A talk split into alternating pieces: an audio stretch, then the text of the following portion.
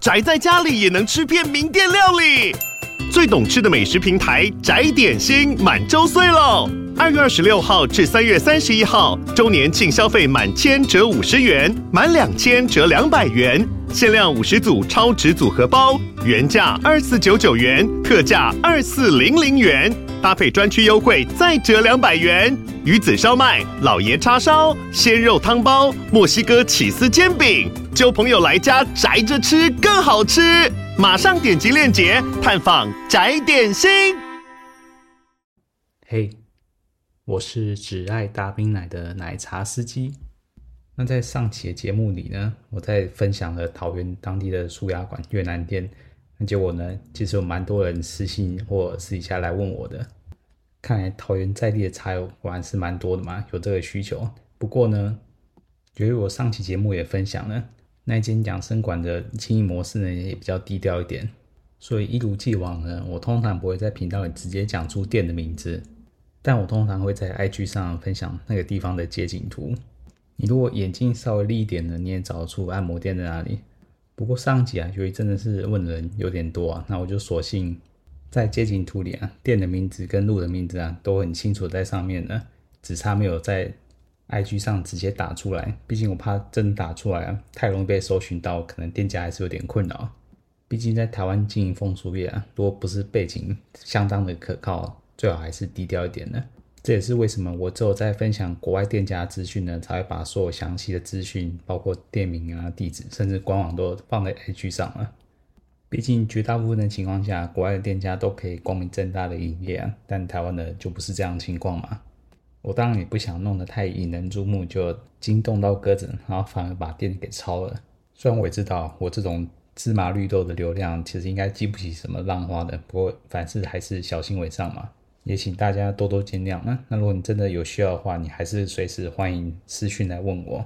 那我们就继续还是这一拜桃园的话题吧。毕竟上次也提到，第二次来桃园其实有其他事情要办，所以我呢在桃园多待了一两天。那既然来都来了，怎么可能吃个点心就走了呢？当然还是得找机会活动活动啊。不过如果你是频道的老听众，你应该也知道，我去桃园的次数虽然不能像在台北一样逛大街，但至少尝试过蛮多不同的种类。之前也分享过。那这次思来想去啊，为了确保能喝到茶，最后还是求助便宜可靠的定点茶庄了。但又要想来点不一样感觉怎么办？这时候呢，就把弯脑筋就动到上次提过的双飞了。毕竟呢，要双飞也就在桃园这种性价比比较划算的地方才喝得起。二来呢，桃园这边的货源量也相对充足，也比较容易看到有茶庄旗下的妹子啊，可以组队提供双飞的选项。而且呢，就算是有提供双飞，那也要两位妹子都有合格线以上水准，你才会想要选嘛。那虽然我对妹子颜值呢，可能要求没有到非常高，但好歹身为一个匈奴人，如果身材太平庸的话，真的是没有什么感觉。所以我上回啊，在桃园看到有两位泰国的妹子，一位是 G，一位是 F，可以提供双飞的时候，是有多兴奋呢？可惜刚好因为妹子休假的关系，最后还是没有成型。我的印象中，要双飞套餐里面两位妹子都有。F 以上水准，我记得真的是少之又少啊！我印象中只有在台北看过有一对，然后台中呢，固定有几位妹子愿意提供双飞或是三飞以上的套餐。就我长期的观察，台中这个点或者是茶庄，好像都能稳定的一直提供多批的套餐，也就是他旗下妹子都能进来大混战。而且更不科学的是啊，他旗下提供妹子大部分身材都还算不错，那数据上还算不错吧，蛮多都号称 F 以上。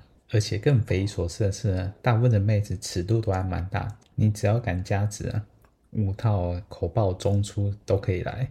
而且看我们老朋友的网站里面介绍，里面的妹子大部分的评价都还蛮高的，所以看的是有点心痒痒。不过毕竟远在台中，除了可能刚好心仪的 AB 女优来台中短期打工，我才可能脑子烧坏，专程下台中去喝茶。其他情况要我专程跑台中一趟，可能真的有点困难。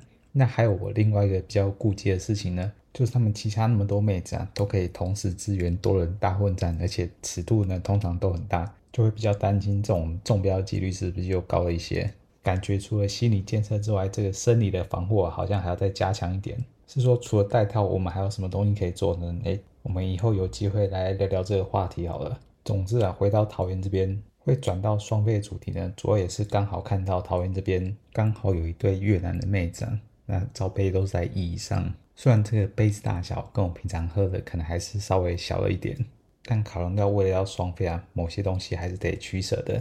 更何况两位妹子的外形呢，看起来还算是我的菜啊。虽然就我也知道茶庄的照片就参考参考就好，但总之呢，还是抱着姑且一试的心态去问一问。结果不出意外的呢，又吃瘪了。原因是因为呢，其中有位妹子今天就是不想接双飞，看来要找这个真的是门槛有点高。我还是找个时间去台中走一趟好了，或者说如果有中部的茶友有体验过的话，也麻烦分享一下你们的感想啦。总之啊，双飞是体验不成，但茶还是想喝，但又有点懒再去浏览一轮茶庄了，那不然就直接从这两位挑一位来吧。那为了要报复喝不成双飞茶，只好把机会给另外一位妹子，反正罩杯看起来都差不多大。那就约好时间往目的地出发了。那这次约定的地点呢，还是在我们熟悉的老地方朝阳公园附近，所以呢，还是老样子，停在朝阳公园的停车场。那由于还有一点时间呢，我就在朝阳公园附近绕一绕，看一下附近的豆干处啊有什么意外的发现。不过可能时间还早，大概是下午的时段。公园旁小破烂的房子呢，本来有时候门口会有坐一些妹子或是阿姨的，这个时间点啊都没看到。不过就算是有，通常你也不会去多看一眼，原因嘛你也知道的。通常会明目张胆摆在这么显眼的地方，通常都是比较抱歉一点的。是说我本来以为这边豆干出的水准可能也就这样子了。不过后来有茶友提点我啊，其实比较好一点货源呢，应该是藏在和平路上一条小巷子里面，算是小小的消防通道啊，但走进去里面应该是别有洞天。那这次呢有点时间，刚好就走过去，顺便瞄一眼。那果然，消防通道里面有一间民宅小房子啊，门口就是坐了一个妹子。远远看过去呢，感觉应该确实是比公园旁边的好一些。但毕竟我没有走进去看啊，那就是一个粗略的印象而已。不过就茶友的回报啊，他是觉得那边的妹子算是优质的。不过等下还有正事要办，就不先吃快餐了。是说如果真的跑桃园一趟来吃快餐，感觉又好像有点没那么尽兴。也许哪天心情对了，再来试试看吧。那终于晃到时间差不多的时候呢，就直接到指定的地点报到了。那这次跟妹子约呢是五十分钟。那比较有意思的是呢，这位妹子可以选择时间的长短，相当五花八门啊，有四十分钟、五十分钟，也有六十分钟的。虽然说那时候还是选择常规的五十分钟啊，不过就在想说，这个妹子真的是可以分到那么细吗？以十分钟来计算的，通常呢不是短中就是长中而已。有些比较没那么敬业的妹子啊，可能提早一二十分钟就下课了。我就来看看这边的五十分钟是不是真的做足五十分钟。那到了目的地之后呢，开门一看，嗯，还算是在预期之内的水准呢。也就是呢，妹子看起来大概是八成像吧，不过脸呢还是稍微比较偏轻熟一点。不过这个在这行都算是比较合理的误差范围了。那身材呢倒是就跟照片一样的匀称。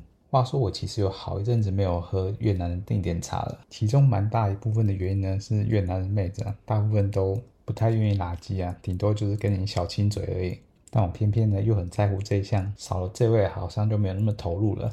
很多妹子呢就直接他们技能列表里面直接把拉机这项拿掉。那有些啊就算有列出来，但实战的时候却还是只能小亲，那有时候就觉得很扫兴，所以就慢慢的喝越南茶次数就越来越少了。但有一说一啊，越南妹子的外在还是优势挺大的。除了五官外在跟我们比较接近之外，她们身材普遍都非常的匀称苗条，而且皮肤是又白又嫩的。就算她的脸看起来可能比较轻熟或是比较成熟一点，她的皮肤摸起来就是不符合那个年纪的感觉。那眼下这位妹子呢，就完全符合我对越南妹子的印象啊，那身材真的是很不错。不过她还有一点啊，就是她留了一头长发，看起来就是比较有气质些。那他的动作呢，也是挺轻柔的，特别是共浴时帮我擦澡的时候，这种感觉呢又是更温柔婉约一点。但可惜的是，那个距离感毕竟还是有一些，还是比较没有那个女友 feel。一来，是他话也不多，虽然说他讲话还是带点口音，但至少大致上都还是听得懂的。有意思的是呢，他房间的小茶几上还摆了一本国文的习字簿，有点像是小学生的参考书，看来是在正在学中文。不过可能真的是没有那么娴熟吧，他的话真的是非常少，就算是我主动问他，回答的讯息量也不多，更不用说是他主动问我了。不过至少人家该提供的服务都提供到位，演奏乐器的时间也特别长，算是挺有诚意的。不过直到运动之前为止啊，我都觉得这趟应该就是一个中规中矩、服务还不错的越南茶体验。不过直到开始运动，妹子坐下来那一瞬间，却着实让我惊艳了一下。因为那个包覆的感觉啊，跟我之前体验过的都不一样。有些妹子啊，可能下面比较紧或比较窄，出入的时候呢，都比较不便，有明显的阻力。但她在进去的时候呢，一开始阻力并没有那么大，但是你在进去之后，你就可以很明显的感受到它夹住或包覆的感觉。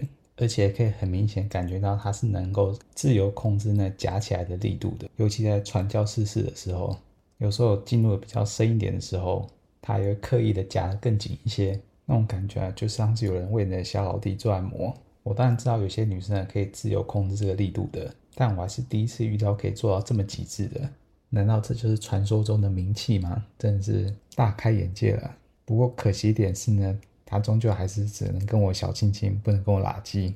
不过可能这样也好，如果传教士式啊，他又跟我这样疯狂拉鸡，再配合他下面的攻势，我可能做没几回合就要缴械了。不过就算不拉鸡，我也是不敢在正常位下撑太久。享受几分钟之后呢，还是赶快换个体位来刹刹车。换个背后狗爬式之后呢，哎，被操弄的感觉就没有那么强烈了。不过包覆感依然还是很强烈。在换了一两个姿势之后，最后还是用传教士收尾冲刺，毕竟那个包覆感实在太特别了。想在最后解放的时候再好好体验一番。果然呢，最后在喷发的过程中，他也很配合，用下面一缩一放、一缩一放的，搞得好像要把我小老弟炸得一滴不剩。最后被这样伺候，还真是有点刺激啊。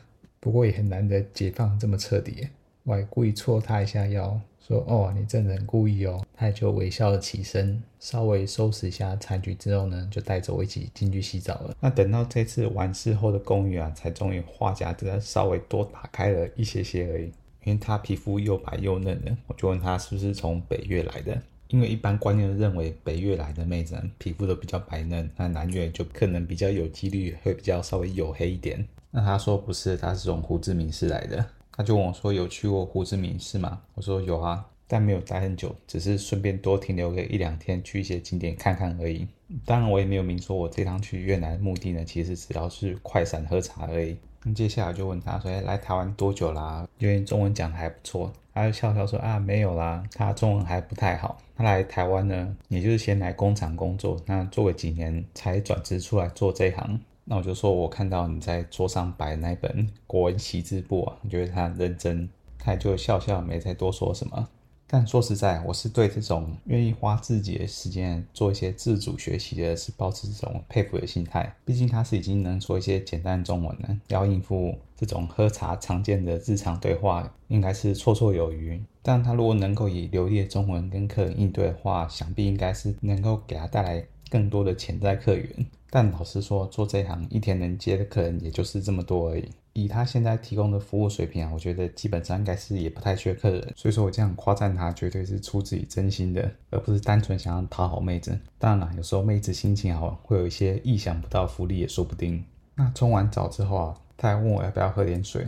那运动完补充点水分，当然是想都不用想的。他就递给我一罐迷你瓶的小瓶矿泉水，因为他没有一整箱的矿泉水是给客人用的。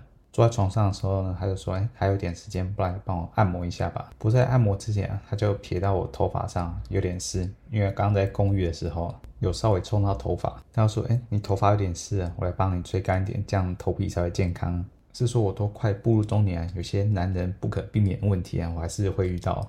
虽然说小老弟啊是没什么问题，早上有时候还是可以生龙活虎，只要不是使用过度的情况下，随时都可以应战。但头顶的问题啊就没那么乐观了。顶上已经肉眼可见凸一块了，相信要整个掉光啊，应该就是时间问题。之前也不是没想过要尝试解决这个问题，但当我了解到雄性秃基本上就是基因的因素，基本上也不存在什么根治的方法，基本上吃药或是用落健就是减缓它发生的时间，或许还有机会的话，可能它会长回来，但原则上这药吃了就不能停，一停药就会持续掉发，而且很有可能呢就恢复原来本来该有的状态。其实我前几年也是有去看过医生、吃过药的，但想到要这样子永无止境的吃药下去啊，难免心里还是会有点阴影吧。一来是呢，如果我都是以正常的剂量吃正常的柔配，哇，那每个月就固定几千块的开销了。而且呢，俗话说是药就三分毒嘛，你每天都要吃这种药，尽管医生跟你保证应该没什么副作用，而且就算有，只要停药就好了，但你也很难说长期这样用药下来对身体有什么不可逆的影响。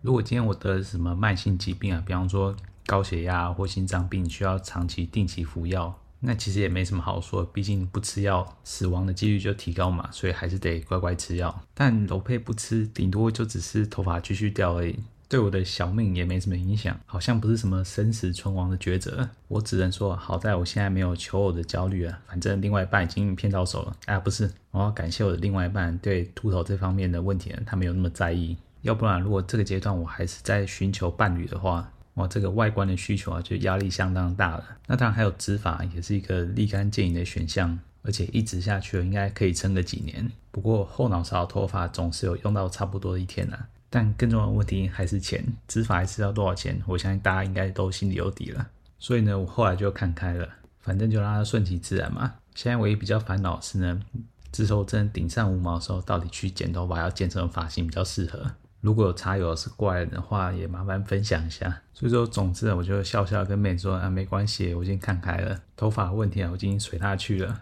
不过他还是用一贯的微笑说啊，没关系，我帮你按摩按摩头皮吧。于是呢，他就站起来，拿着他的吹风机，开始帮我吹头发。那吹着吹着呢，他接下来又用一个令我意外的举动，他用手呢，紧紧把我头按在他的胸部上面，按得我差点有点喘不过气啊，赶快找个角度呼吸。不过脸部直接贴在奶子上面，才真发觉他的皮肤啊是真的有够滑嫩的。虽然说可惜一点是呢，里面感觉出来还是有硬硬的物体，但至少不是做的很夸张，外面呢还是软的，不会搞得像充气球一样。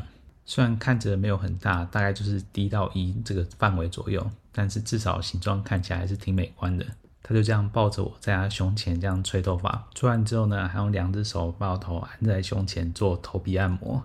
老实说，啊上次有人帮我吹头发，可能是国小时候的事了吧，更不用说是被埋在胸部里面吹，还加头皮按摩的。这样一顿招待下来啊，效率又不知不觉硬回来。如果当初我选的是二 S 的方案的话，搞不好就可以继续再战下去了。那吹完头发之后呢，他就请我趴在床上，他就帮我开始按摩了。那虽然整段按摩的时间没有很长，毕竟所剩的时间也不多了。所以他也就帮我按摩背部跟四肢而已，但手法还是相当老练的。虽然不能跟外面专职的按摩师比，但比起外面半套店的美容师，我觉得这按摩的水准跟力道啊，比起外面越级的美容师啊，我觉得那水准真的是不相上下，不是简单捏捏揉揉而已。那整套按摩完之后呢，他就拍拍我背，可以示意我起来，时间也差不多了。于是呢，就心满意足的穿好衣服，看一下时间，哇，几乎真的是一分不差，就是五十分钟左右。这个时间控制之精准啊，我也是很少见的。于是呢，就愉快的走出房间，结束了这回的体验。总而言之啊，这一趟桃园之行两次的体验都还算是不错的结果，特别是这一回定点的越南茶是比我预期之外的再好了一些。毕竟我本来预期的越南妹子，虽然原则上外形都大差不差，但真的深入交流互动起来还是少了那么一点感觉。有时候就觉得有点嗯公事公办吧。但除了运动那档次之外呢，有时候他们一些小举动啊、小动作，就会把你撩得心痒痒的。有时候就不得不佩服啊，有些越南妹子的手段真的是不简单。更何况这次是遇到名气啊，彻底的弥补运动时不满足的这个遗憾。那个包覆的感觉跟伸缩自如的能力啊，我觉得之后应该是很难再遇到了。之前呢也只有耳闻，现在总算是实际体验过一回了。也不知道是妹子天生神力呢，还是后天凯哥运动做得很扎实。但后来想要找机会再找他讨教讨教的时候呢，就发现在桃园找不到他了，不知道是暂时不做呢，还是去外县市巡回演出了呢？又或者是改个艺名，换个照片而已。不过不管如何，这一行就是这样，妹子来来去去。好处就是呢，三不时就有新鲜货；坏处就是呢，绝大部分的货都是有时效性。就算妹子拿着当正职啊，了不起就干个三五年，可能就上岸了，或转职做妈妈桑。毕竟青春的赏味期啊，还是有限的。真的能靠技巧取胜存留下来的，那毕竟也是少数。那不用说外。姐妹子啊，来台打工一趟都是需要成本的，不是想来就来。好不容易来呢，也不一定在同个地点上班，所以啊，遇到好茶还是好好把握当下就好了。至于能不能再相见，就一切随缘吧。那这一拜桃园的分享就到此为止了。那下一周呢，会继续分享的海外冒险。毕竟之前在分享墨西哥的时候也提到，墨西哥也只不过是其中一个点。旅程的下半段呢，是一个大家可能没什么听过的国家，除非你对国际形势有在关注，又或者呢，你是中国人，有产生过那么一丝丝想要论去美国的想法，那这个国家你应该不陌生。又或者更准确来说，一定得认识这个国家。那至于是哪个地方呢？我想应该有蛮多人心里已经有答案了。我觉得我这个提示应该是蛮明显的，那答案我们就下次再揭晓了。那我们下礼拜再发车喽，大家拜拜。